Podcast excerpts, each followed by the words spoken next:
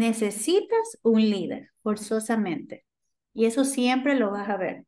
En el caso de la fiesta, tú te puedes pasar tres horas ahí, bla, bla, bla, vamos, hagamos esto, no traigamos este DJ, no comamos esto.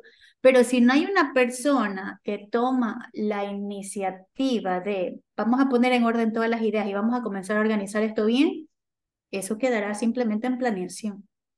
Tú te das cuenta cuando tú tienes un buen líder dentro de esa organización, cuando tú ves que esa organización comienza a apostar por cosas diferentes. O sea, el estratega tiene ahí, en ese caso, ese líder, una visión de entendimiento de mercado mucho más completa, que no tiene ese, ese miedo a asumir el riesgo.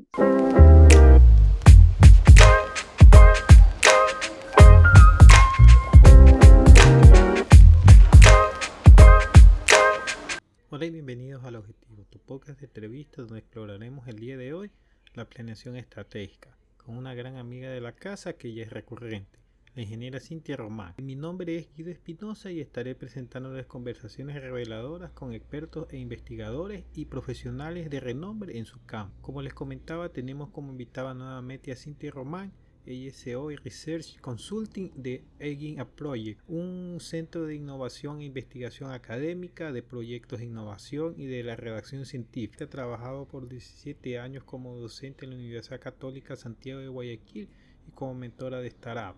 Hablaremos de la planeación estratégica, el cual es un proceso de gestión utilizado por organizaciones y empresas para establecer sus objetivos a largo plazo y desarrollar el plan detallado para alcanzarlos de manera efectiva.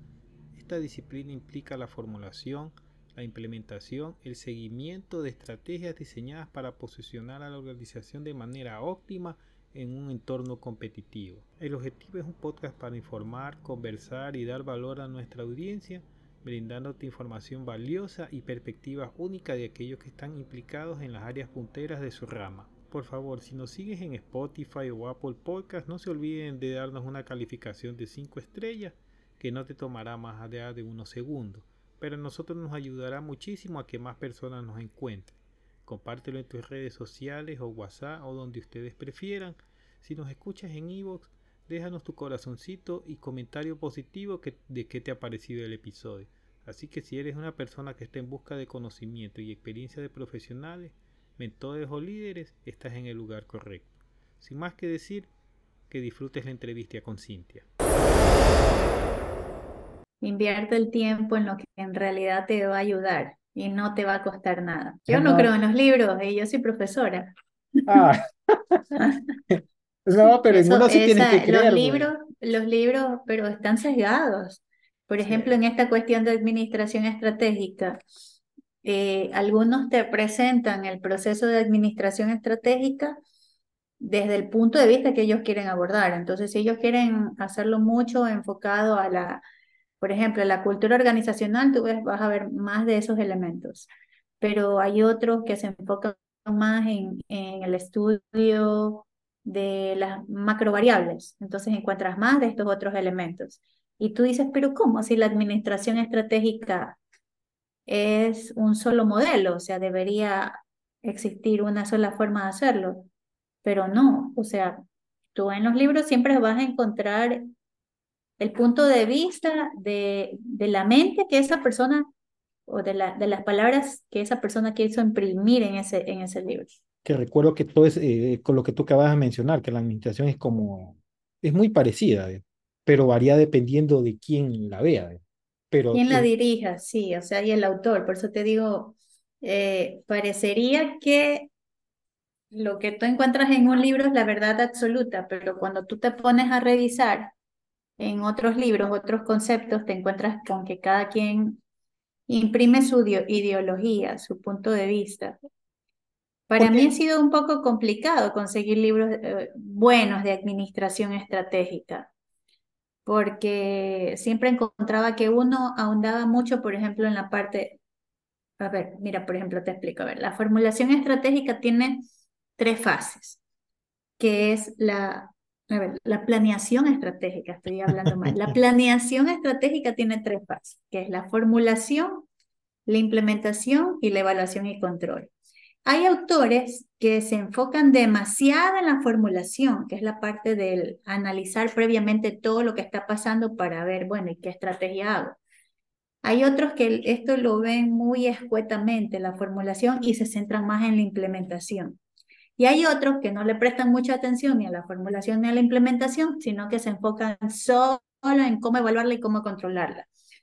Y encontrar un libro así como que eh, coja los tres enfoques y a todos les dé igual importancia, para mí ha sido bastante difícil.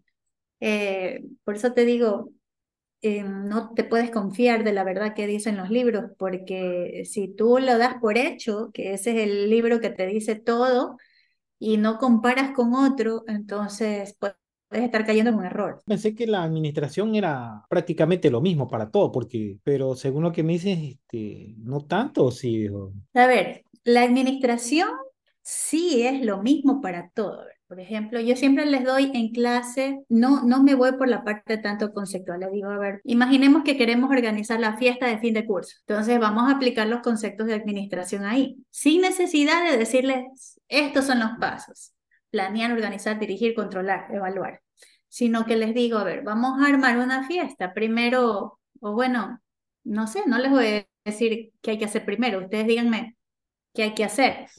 Entonces dicen algunos, hay que decidir el lugar, hay que coger la cuota, hay que ver el, eh, eh, si es fuera de la ciudad, cómo nos vamos a transportar. Bueno, comienzan a salir muchos elementos, ¿no? Entonces yo les digo, bueno, todo eso que ustedes están haciendo ahora es la parte de la planeación. Todavía no estamos hablando de nada en concreto, pero estamos planeando. O sea, la, la administración, entonces, eh, tiene estas fases que se dan a veces de manera espontánea. Cuando nosotros tenemos que hacer cosas en nuestra casa, por ejemplo, se te daña algo, tú inmediatamente tienes que pensar en una solución, pero la solución no viene, voy a coger y voy a llamar a fulano y, y este es el que va a venir a arreglar. Tú comienzas primero a investigar, comienzas a evaluar opciones, comienzas a indagar que que lo que se ajuste a tu presupuesto. O sea, todo esto va en la fase de la planeación. Luego, cuando ya tienes una parte más clara, vas a la fase ya más concreta de la organización. Entonces hemos pasado a planear, organizar. Luego ya llamaste al que te iba a arreglar, ya dijiste que venga una hora en concreto, ya está ahí en tu casa y tú estás dirigiendo todo, que haya traído las herramientas, si no, bueno, ver qué le falta, eh, que te deje bien arreglado todo. Entonces estás dirigiendo, estás controlando y evaluando para al final decidir si pagarle. O sea, esa es la administración. Ocurre en todas las etapas de nuestras vidas, sino que nosotros la aprendemos de manera espontánea o prácticamente de la vida real, pero nadie nos está diciendo estas son las fases o estos son los elementos. Pero la administración aplica por igual. Ahora, por ejemplo, lo que tú has mencionado, en el mundo de los egipcios, la administración, ¿en qué consistía ahí?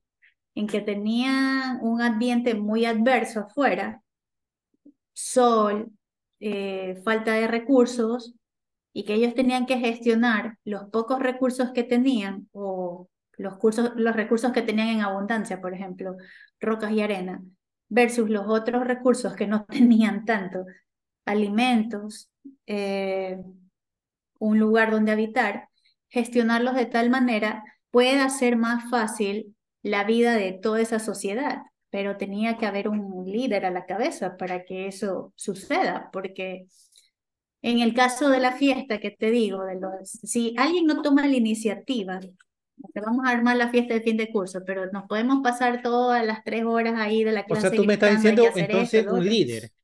Necesitas un líder, forzosamente. Y eso siempre lo vas a ver. En el caso de la fiesta, tú te puedes pasar tres horas ahí, bla, bla, bla, vamos a tomamos esto, no traigamos este DJ, no comamos esto. Pero si no hay una persona que toma la iniciativa de, vamos a poner en orden todas las ideas y vamos a comenzar a organizar esto bien, eso quedará simplemente en planeación y no sucederá nada. Eh, en la casa también, algo se daña, no, hay que llamar al plomero, al gafitero, Pero si no hay alguien que coge realmente y se pone a buscar en internet y llama o escribe un correo, lo que sea, llama a sus contactos y dice, oye, dime, por favor, ¿tienes a alguien que me puedas recomendar? Ahí seguirá el daño. O sea, siempre tiene que haber un líder que sea el que toma la decisión. Y en las empresas, ¿dónde está el líder? Se supone que hay un líder innato. Por eso que tú hablabas de la, de la jerarquía, de la, de la pirámide se supone que hay un líder innato que está a la parte, en la parte superior de esa pirámide, que es el, por lo general, el gerente, el presidente, el administrador o el CEO en las grandes empresas. Pero esa persona es un líder, esa persona está viendo toda la gestión de recursos o está viendo solamente su cancha ¿Está tomando en cuenta todos los jugadores que tiene en la cancha o está solamente viendo cómo mete el gol de un arco a otro? Entonces ahí viene el rol del líder. Y ese es el problema de que la administración estratégica es exitosa o no es exitosa. Que hay distintos tipos de, liderazgo, transversal y horizontal, que ahora veo que hay diferentes tipos de, de administración, que ahora hablan que no solamente donde no solo sea partícipe un solo líder, sino que puedan haber muchísimos más este, implicados en el área administrativa. Bueno, tal vez a lo que tú te refieres es que las organizaciones ahora tienden a ser más planas, ¿no? Exacto. Sí. Y al ser más planas, entonces ya no está el líder innato que tú encuentras siempre en la organización, que está dado usualmente por el organigrama, el que está arriba.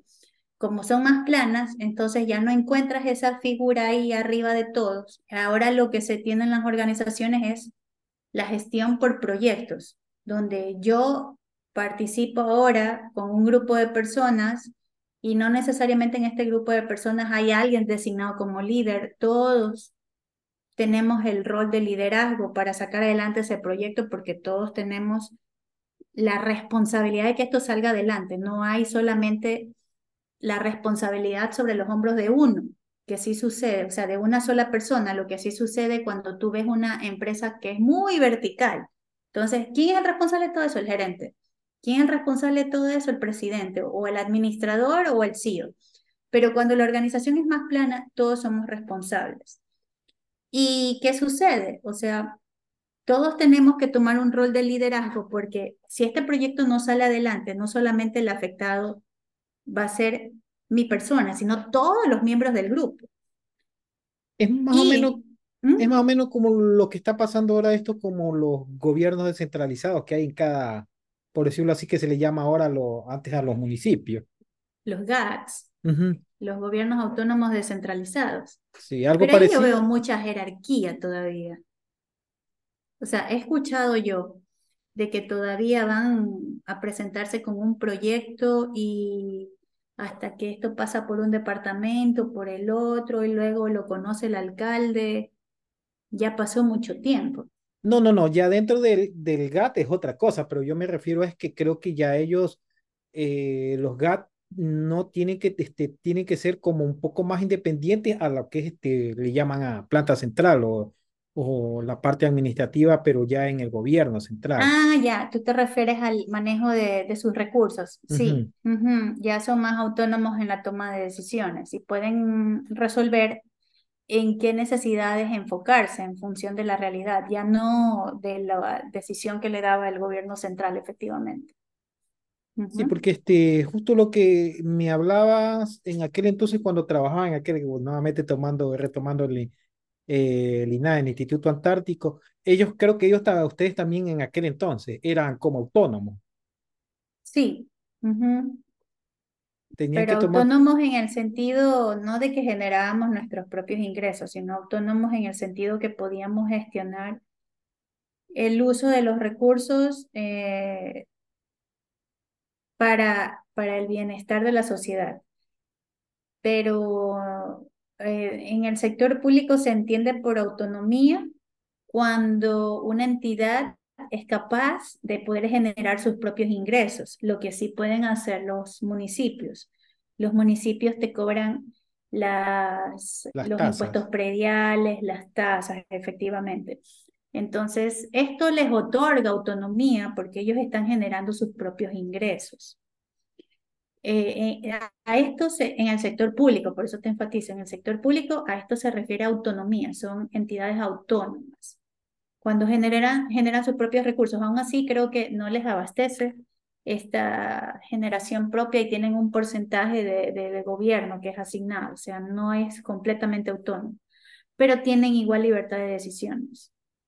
Ellos, mm, porque yo sé que ellos tienen ahora lo que es la autonomía, pero para poder, eh, mm, qué sé yo, la, hacer este, la parte de la toma de decisiones con eh, el transporte, como que acabas de mencionar, de tasas, pero si yo pudiera implementar ahora lo que le llaman ellos eh, empresas públicas, ellos podrían crear las empresas, estas empresas públicas o igual tiene que de, de redireccionarlo al, al gobierno.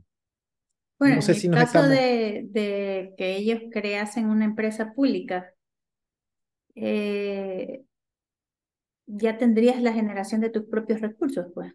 Claro. Es que Sería completamente autónomo. Es que eh, eso es a donde deberían llegar este, todos los gobiernos autónomos descentralizados, o hay algo que todavía como que los capa no? conozco bien en ese aspecto la ley, eh, como para decirte si hay alguna restricción respecto a alguna normativa y de pronto yo te podría dar una apreciación equivocada, porque tú sabes que lo que se hace en el sector público es lo que dice la ley. Entonces habría que revisar la ley para ver qué dice respecto a eso. ¿Y en la administración privada? Ahí sí este, tengo ya más libertad de poder este, hacer esta, este tipo de planeamientos ya. Claro que sí. El asunto es que cada vez que tú creas más unidades de negocios, la gestión se va volviendo más compleja. Es como que tú hoy decidas aperturar un puesto de salchipapas y te va bien. Entonces tú dices, como me va bien, entonces ahora me voy a abrir un puesto, no, ni siquiera otra sucursal, pensemos en otra cosa muy diferente. Ahora me voy a abrir una peluquería, un negocio muy diferente. Entonces estoy con las salchipapas, un punto, y estoy con la peluquería, pero las estrategias de ambas son, muy distintas. Entonces, tú necesitas, en el caso del sector privado, tú necesitas a una persona que sepa comprender el entorno de cada uno de esos sectores, porque la realidad del sector de, las, de la venta de salchipapas no es igual que la realidad del sector de, de, las peluquerías. Que sepa entender el entorno, que sepa responder hasta estas, ante estas situaciones y anticiparse a la demanda. Ese, ese es el gran asunto. Entonces los negocios, muchos de ellos, no puedo decir que todos, pero muchos de ellos todavía tienen problema en gestionar la única venta de salchipapa que tienen. O sea, y ni siquiera eh, podrían ponerse a pensar en aperturar, digamos, algo fácil, ya otra sucursal de salchipapa, porque se les complica todavía la gestión de los recursos hacia adentro de esa única venta de salchipapa. Porque ahorita... Porque no lo, no lo llevan bien, es porque no aplican la administración estratégica o no saben cómo.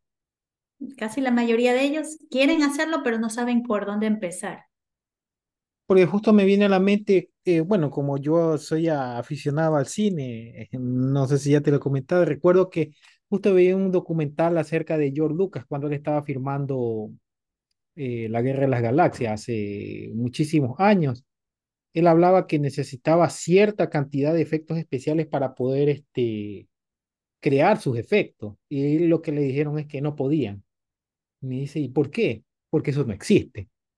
No había ninguna empresa que gestionara efectos especiales como él quería. Sí había, ojo, pero me decía como él que, que él necesitaba y quería, no había. Entonces dijo, entonces si no hay, yo lo voy a crear. Y ahí fue cuando creó la ILM, que hasta inclusive hasta ahora todavía existe esta empresa, que bueno, que ya la vendió él, pero pero este, se encarga de gestionar. Ahí va más o menos mancomunado con lo de con lo que él hace, porque la industria del cine va muy a la mano con efectos especiales, pero era una empresa muy aparte. Algo viene, pues, tendría que tener así este, la planeación estratégica, algo parecido o, o, no, porque lo que tú acabas de mencionar, la venta de salchipapa con, con la otra. Con la peluquería. Con la peluquería no tiene ningún tipo de relación. Pero en cambio acá el cine con los efectos especiales tiene algo de relación. Pues. Tendría que buscar algo afín. No necesariamente. Si tú piensas en empresas como Unilever, ¿qué marcas de Unilever se vienen, se vienen a tu cabeza? Eh, se me viene a Schwarzkopf, creo que este para industria de limpieza, la industria de, bueno, este, de limpieza es lo que más se te viene a la cabeza. Sí, exacto. No, pero también hace de acondicionadores, detergentes se te viene a la mente. Sí, porque ellos creo que son dueños de Deja, creo del de todo eso, aunque lo toma aquí se llama. Bueno, hay detergentes, no ah, hablemos de marcas ya, detergentes. Eh, y, y, si te digo que ellos tienen también eh, helados. Ah, sí, pues ellos son dueños, creo, de lo que era Pingüino, creo, ¿verdad? Ok, entonces, ¿son relacionados esos negocios? Mm, no, para nada. Para nada. Y, y hay otros negocios que son mucho, los cambios son muchos más extremos. Por ejemplo, eh, la corporación Mitsubishi, Mitsubishi Global, ellos tienen la división, obviamente la que nosotros conocemos, división motores, pero también tienen la división energía, la división bancos, la división seguro, la división salud. Entonces, no necesariamente una empresa tiene que apostarle a lo que es afín a su negocio principal. No necesariamente. Tú te das cuenta cuando tú tienes un buen líder dentro de esa organización, cuando tú ves que esa organización comienza a apostar por cosas diferentes. O sea, el estratega tiene ahí, en ese caso, ese líder, una visión de entendimiento de mercado mucho más completa, que no tiene ese, miedo a asumir el riesgo. Pero para perder ese miedo a asumir el riesgo, tú necesitas datos para hablar de un problema. Entonces, si tú no tienes datos eh, y tú no evalúas qué es lo que está pasando en los diferentes mercados, tú vas a seguir teniendo miedo a apostar sobre determinado producto o mercado en el que probablemente te gustaría ingresar, pero que por no conocer cómo podría ser la situación proyectada, tú dices, no, qué miedo. Ah, y ahí, bueno, ¿y cuál sería entonces en, la administración de estrategia la parte más importante, dijo ahí, para, para todos los negocios? Ya, ya mira, o sea, los pasos de la planeación estratégica son, son muy largos. Yo te lo resumí en tres pasos, ¿no? La formulación, la implementación y la evaluación y el control. Pero todo parte, yo por eso te decía, algunos autores le dan mucho énfasis solo a la primera parte, la formulación, otros mucho énfasis solo a la segunda parte, la implementación, y otros más osados que dicen no, solamente la evaluación y el control. Para mí, para mí, de, de todo el tiempo que yo llevo enseñando esta asignatura desde el año 2007, para mí lo principal radica en un buen análisis del, entorno, es decir, la parte de la formulación, porque si tú no sabes ni siquiera cuáles son tus competidores y qué estrategias aplican, ¿cómo vas tú a decir, bueno, esta es la estrategia que debo implementar? Entonces debes tener una buena radiografía de lo que sucede a tu alrededor. Y la segunda parte que yo la considero medular, pero no es la más importante tampoco, pero sí está en el mismo orden de importancia que la, que la anterior, es la cultura organizacional, porque al final del día, para que todo se implemente con éxito, tú necesitas gente motivada. Si tú no tienes gente motivada, tú puedes tener la estrategia más linda y eso no se va a llevar a cabo nunca. Es como que tú compras computadores eh, Mac de última tecnología para la, para la empresa y tú no le has socializado a la gente que van a tener estos nuevos computadores y que ya no van a utilizar el papel y de, y de un día a otro ellos se, encontraron con sus escritorios vacíos y la computadora ahí puesta. ¿Y yo qué hago aquí? En, lugar de tomarlo de buena manera, el, ese, el factor, el recurso humano, lo va a tomar mal, porque lo que van a pensar probablemente es nos reemplazaron por máquinas o aquí van a haber despidos por no haber socializado correctamente una estrategia. Entonces, es en el segundo orden de importancia, aunque algunos lo ponen en el primer nivel, pero si tú no tienes una buena estrategia, de tampoco de nada te sirve que tú tengas gente súper motivada. Es más o menos como para que entiendas, como que tú juegas fútbol y te lances a la cancha. Sí, somos los mejores, vamos a ganar, tú vas a meter el gol, bravo, bravo. Pero si el, el profesor no hizo la alineación, ¿quién va a meter el gol? Si todos nomás están es que se hacen barra y pero no hay un orden de qué es lo que se va a hacer. Entonces, por eso te digo, la estrategia y la motivación deben ir de la mano. Ya, justo cuando tú hablas de la motivación y la cultura, este, la cultura organizacional, eso siempre se han hablado este, en la mayoría de empresas, porque recuerdo hace muchísimo tiempo que en una empresa donde yo estuve, se implementaban, siempre querían implementar el mejor sistema, lo mucho más rápido, pero fallaba. La gente siempre quería volver al sistema anterior. ¿Hay qué falló? La implementación o no estar lo suficiente motivado o el líder este, motivar a esa, esa organización para que implementen o, a, ese líder haber capacitado a todas esas personas antes de implementar ese, ese sistema. Bueno, ¿qué falló exactamente? No te puedo decir, pero tú como ingeniero en sistemas sabes que previa a la implementación de cualquier sistema hay que hacer una serie de análisis y no solamente desde el punto de vista técnico. Puede ser que a lo mejor eh, no se conversó con ellos sobre este cambio, este quiebre.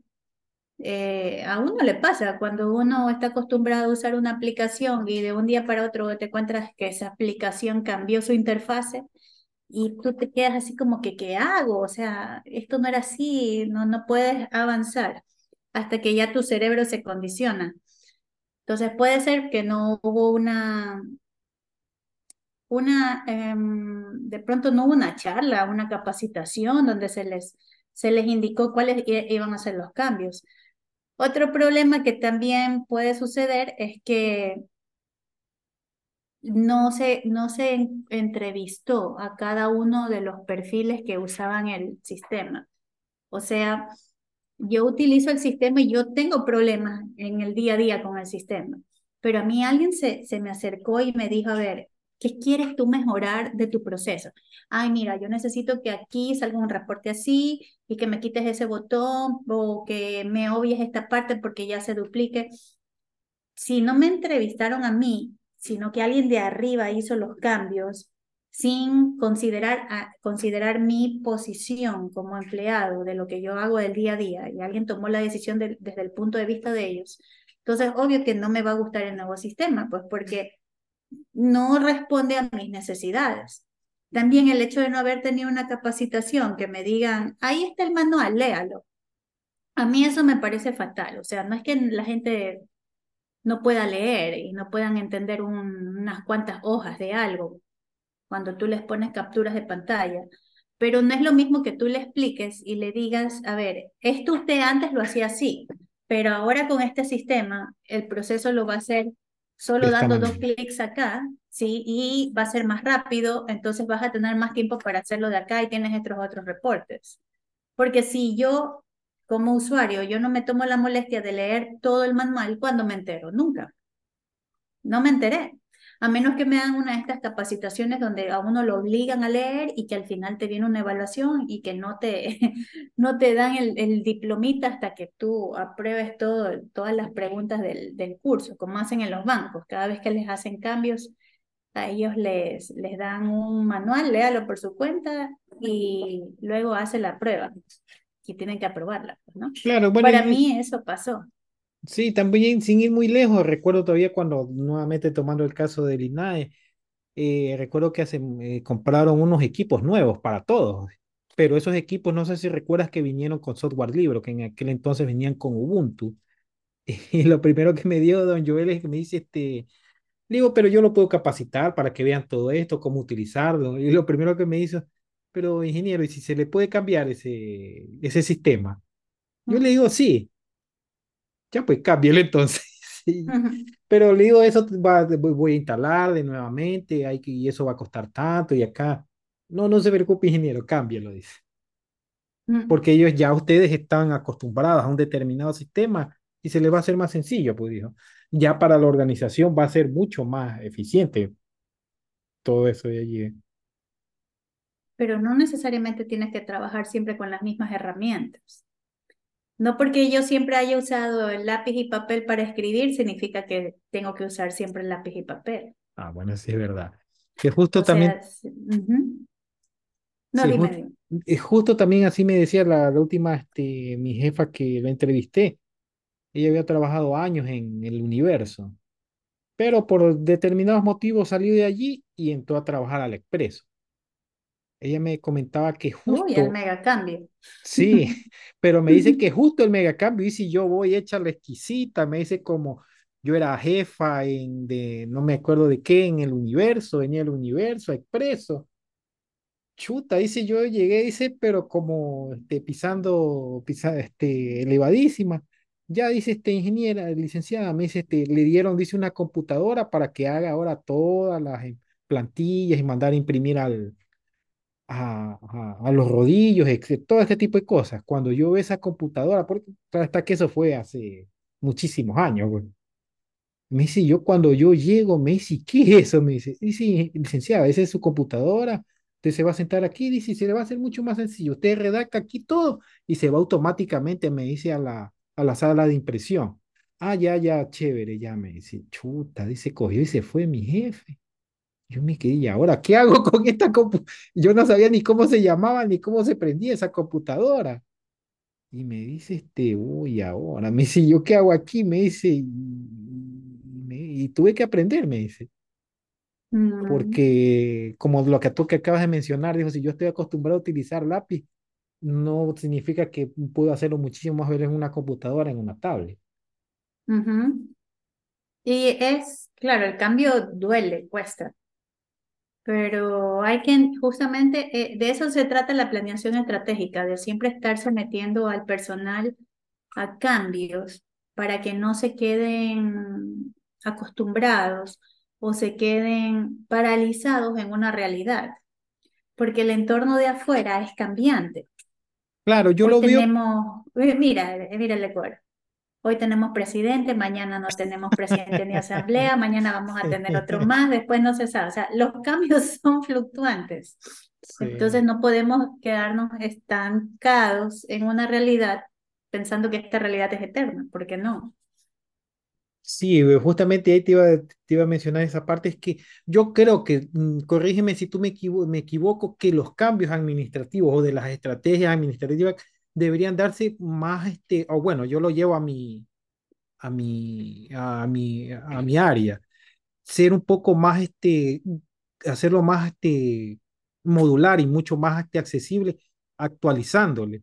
No sé si lo que te ha pasado a ti se te hace complicado que cada vez que hace, saca una actualización WhatsApp, tú ni te das ni cuenta, o si te das ni cuenta, uy, me mejoró tal cosa, o me cambiaron esto, pero a veces me doy cuenta, y después me doy cuenta el tiempo cuando veo alguna noticia que dicen de que hubo una actualización y yo no me había dado cuenta. Sí, a donde yo voy eso es que debería hacerse lo mismo tanto en los sistemas empresariales como en las este, partes administrativas, hacer ese, seguir ese, ese, esa misma normativa.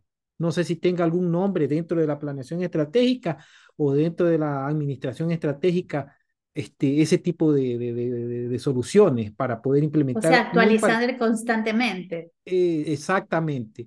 Y actualizaciones que se vayan haciendo, por decirlo así, mucho más suave. Mm, pero, ¿y quién sería a cargo de esas actualizaciones? Porque no solamente va a ocurrir en, en un área o en un proceso, estarían ocurriendo simultáneamente y en distintos tiempos en todas las áreas. Por ejemplo, cuando el gobierno hace tiempo nos, nos subió el IVA, ¿te acuerdas? Que subió del 12 al 14, luego lo volvió a bajar al 12. Eso, eso le afectó de alguna manera no solamente a la parte contable, sino a producción, a los presupuestos, eh, pago de impuestos, etcétera, a las finanzas. Entonces, tiene que haber alguien que esté pendiente de esos cambios, o sea, pero ni siquiera esperar que se lo digan van a subir el IVA al 14%, cambia, sino que esta persona tendría que estar muy despierta, vigilando hacia afuera, qué está pasando en la parte económica, qué está pasando en la parte social, tecnológica, para que sea esa persona o ese grupo de personas, no sé, quienes den la voz de alerta acá en la organización y den constantemente los cambios, que debería ser un departamento de planeación estratégica, pero ese es un departamento casi inexistente en las organizaciones. Tú escuchas el departamento administrativo, eh, pero tú no escuchas un departamento de estrategia, hasta de gente y gestión. Porque yo hace años, no sé si se siga llamando ahora, porque creo que por el 2005, 2006, había un de estos departamentos de OIM que se le llamaba aquel entonces. No sé si ellos son los que se encargaban de la parte Organización de y método, claro, por los flujos, pero a OIM le llegan los requerimientos de afuera, pues, y ellos los van gestionando. Para todas las áreas. Claro. Pero ellos se encargan de la planeación estratégica o ya no, o es muy distinto. Yo, a ver, oh. yo de lo que veo, por ejemplo, en la universidad, los de OIM lo que van gestionando es los manuales de los cambios que van teniendo los sistemas. Pero quienes se encargan de la planeación estratégica, y es como debería ser, siempre es eh, el, el mando jerárquico, porque la planeación estratégica no es sino, o sea, en resumidas cuentas, es una estrategia es un direccionamiento que tú le das a toda la organización, la pirámide, ¿no? Hacia abajo. Entonces, tiene que estar alguien desde arriba que está viendo todo el escenario hacia abajo para que les diga, a ver, tú en este nivel vas a hacer esto, en esta área esto, esto, esto, y así cada uno de los niveles. Aunque te comentaré que en Japón es lo contrario, por ejemplo. En Japón, eh, la planeación estratégica no se hace de arriba hacia abajo, o sea, por orden jerárquico, sino de abajo hacia arriba. o sea, desde eh, la base. Desde la base. ¿Por qué? Porque los problemas que ocurren con frecuencia en las organizaciones son problemas que eh, tienen que ser lidiados por el personal operativo, el personal del día a día. ¿Quién es mejor que ellos para que puedan presentar soluciones ante esos problemas? Entonces lo que hacen en Japón es que el personal operativo presenta como un pliego de soluciones y lo presentan al CEO. Y el CEO, pero ya llegan soluciones, ya no llega el problema. Es diferente. O sea, acá en Latinoamérica tú le mandas al CEO el problema. En cambio, en Japón, ellos tienen el problema y ellos tienen la completa eh, autonomía para que ellos puedan presentar soluciones. Entonces ellos le dan, por decirte, cinco posibles soluciones frente a ese problema al CEO y el CEO determina luego en función de la evaluación que él haga o ella haga de la mejor alternativa. Ah, o sea, lo que tú me estás dando a entender, para recapitular y ya quedar claro, es que en este caso, este, este, otro tipo de administración es como que yo en este momento voy... Es participativa. Eh, es como que yo llego en este, este soy uno de tus hijos en tu casa y digo, este, mamá, no prende el cuarto de, no prende el cuarto de, no prende la luz del cuarto. Viene tu hija, dice, mami, no prende este, la luz del cuarto. Y viene tu tercer hijo y dice, mami, no prende este, la luz del cuarto. Los tres van con un inconveniente. No es lo mismo que decir, este, aquí está, estos focos puedes comprar de tantos voltajes, puedes comprarlo en mi comisariato, en Kiwi, y cuesta tanto. Exactamente. Y que me digan, ay, este, mira, lo puedes pedir por la aplicación, solamente ya dale clic aquí porque ya te registramos la tarjeta de crédito, ya como hace mi hija mayor, que ya le he dado ese tipo de autonomía. Cuando ella quiere comprar alguna cosa ahí para, para salir con las amiguitas, yo le digo, mira, ¿sabes qué? Pon el número de mi tarjeta. Sí, ajá, para las entradas al cine, pon ya tú el número de mi tarjeta que yo solamente me encargo de realizar el pago y veo que todo esté bien. Porque cuidado, vas a hacer el pago mal, eso sí. Pero, o sea, que ellos vayan aprendiendo a tomar decisiones por sí mismos, o sea, que no traigan problemas. Porque el problema, mira, el problema o el inconveniente que tenemos los latinos es que nosotros, y, y esto es lo que está pasando ahorita en la parte política, es que el problema de delincuencia, el problema de eh, los sicariatos, el problema de los políticos, de, bueno, todo lo que pasa en el, en, el, en el ambiente político. Pero soluciones reales, ayer en el debate, nadie. No se dieron. No, no se dieron. Es que no, es que nuestra mentalidad, no es, creo que es algo cultural. Nosotros vemos siempre lo negativo, el problema. Entonces hay que enseñarle a la gente en las organizaciones a que no te traigan un problema, a que te planteen una solución, te planteen, bueno, tal vez no la mejor solución, porque todavía no tienen este ejercicio de cuáles serán los mejores criterios para tomar la decisión verdadera, pero sí que te traigan muchas posibilidades donde, bueno, entonces ya el, líder sea quien decida esto se hace, ¿no? Pero te comento que ya yo sí estaba en organizaciones que han pedido, este, bueno, me tocó una vez, un, no estuvo mucho tiempo, un líder en una determinada empresa que pedía a tal, tal persona una solución y cuando le pidió a una determinada persona, se bloqueó, no sabía ni qué hacer ni qué decir. Cuando le pidieron soluciones, no, porque es lo que estaba acostumbrado a decir, oye, es que jefe, pasa tal cosa, tal cosa. Ya, pero me dice, ¿y cómo soluciono eso? ¿Cómo solucionas eso, me? Pero es que el problema está en el sistema educativo. Eh, no, no enseñamos a pensar, enseñamos a, enseñamos a memorizar y eh, como la gente no desarrolla este, esta, esta forma de, de analizar los problemas y de buscar distintas soluciones ante diversas circunstancias, para quien no ha aprendido esto en el sistema educativo, es completamente difícil poder presentar una solución y siempre te dan vueltas, vueltas, vueltas, pero no te dicen nada en concreto. Ah, es, que mira, es, un problema de, todo, de toda la administración en realidad en nuestra, en nuestra cultura, porque nuestra cultura, las culturas organizacionales por lo general en, en Latinoamérica son sancionadoras. Si tú presentas una solución y tu solución no sirvió, ¿qué te va a pasar a ti? me van a despedir en el peor de los... Con seguridad te, te despiden o te mandan una multa. Entonces, como es sancionadora, entonces, ¿qué hace la gente? Se queda callado. me quedo callado porque si meto la pata.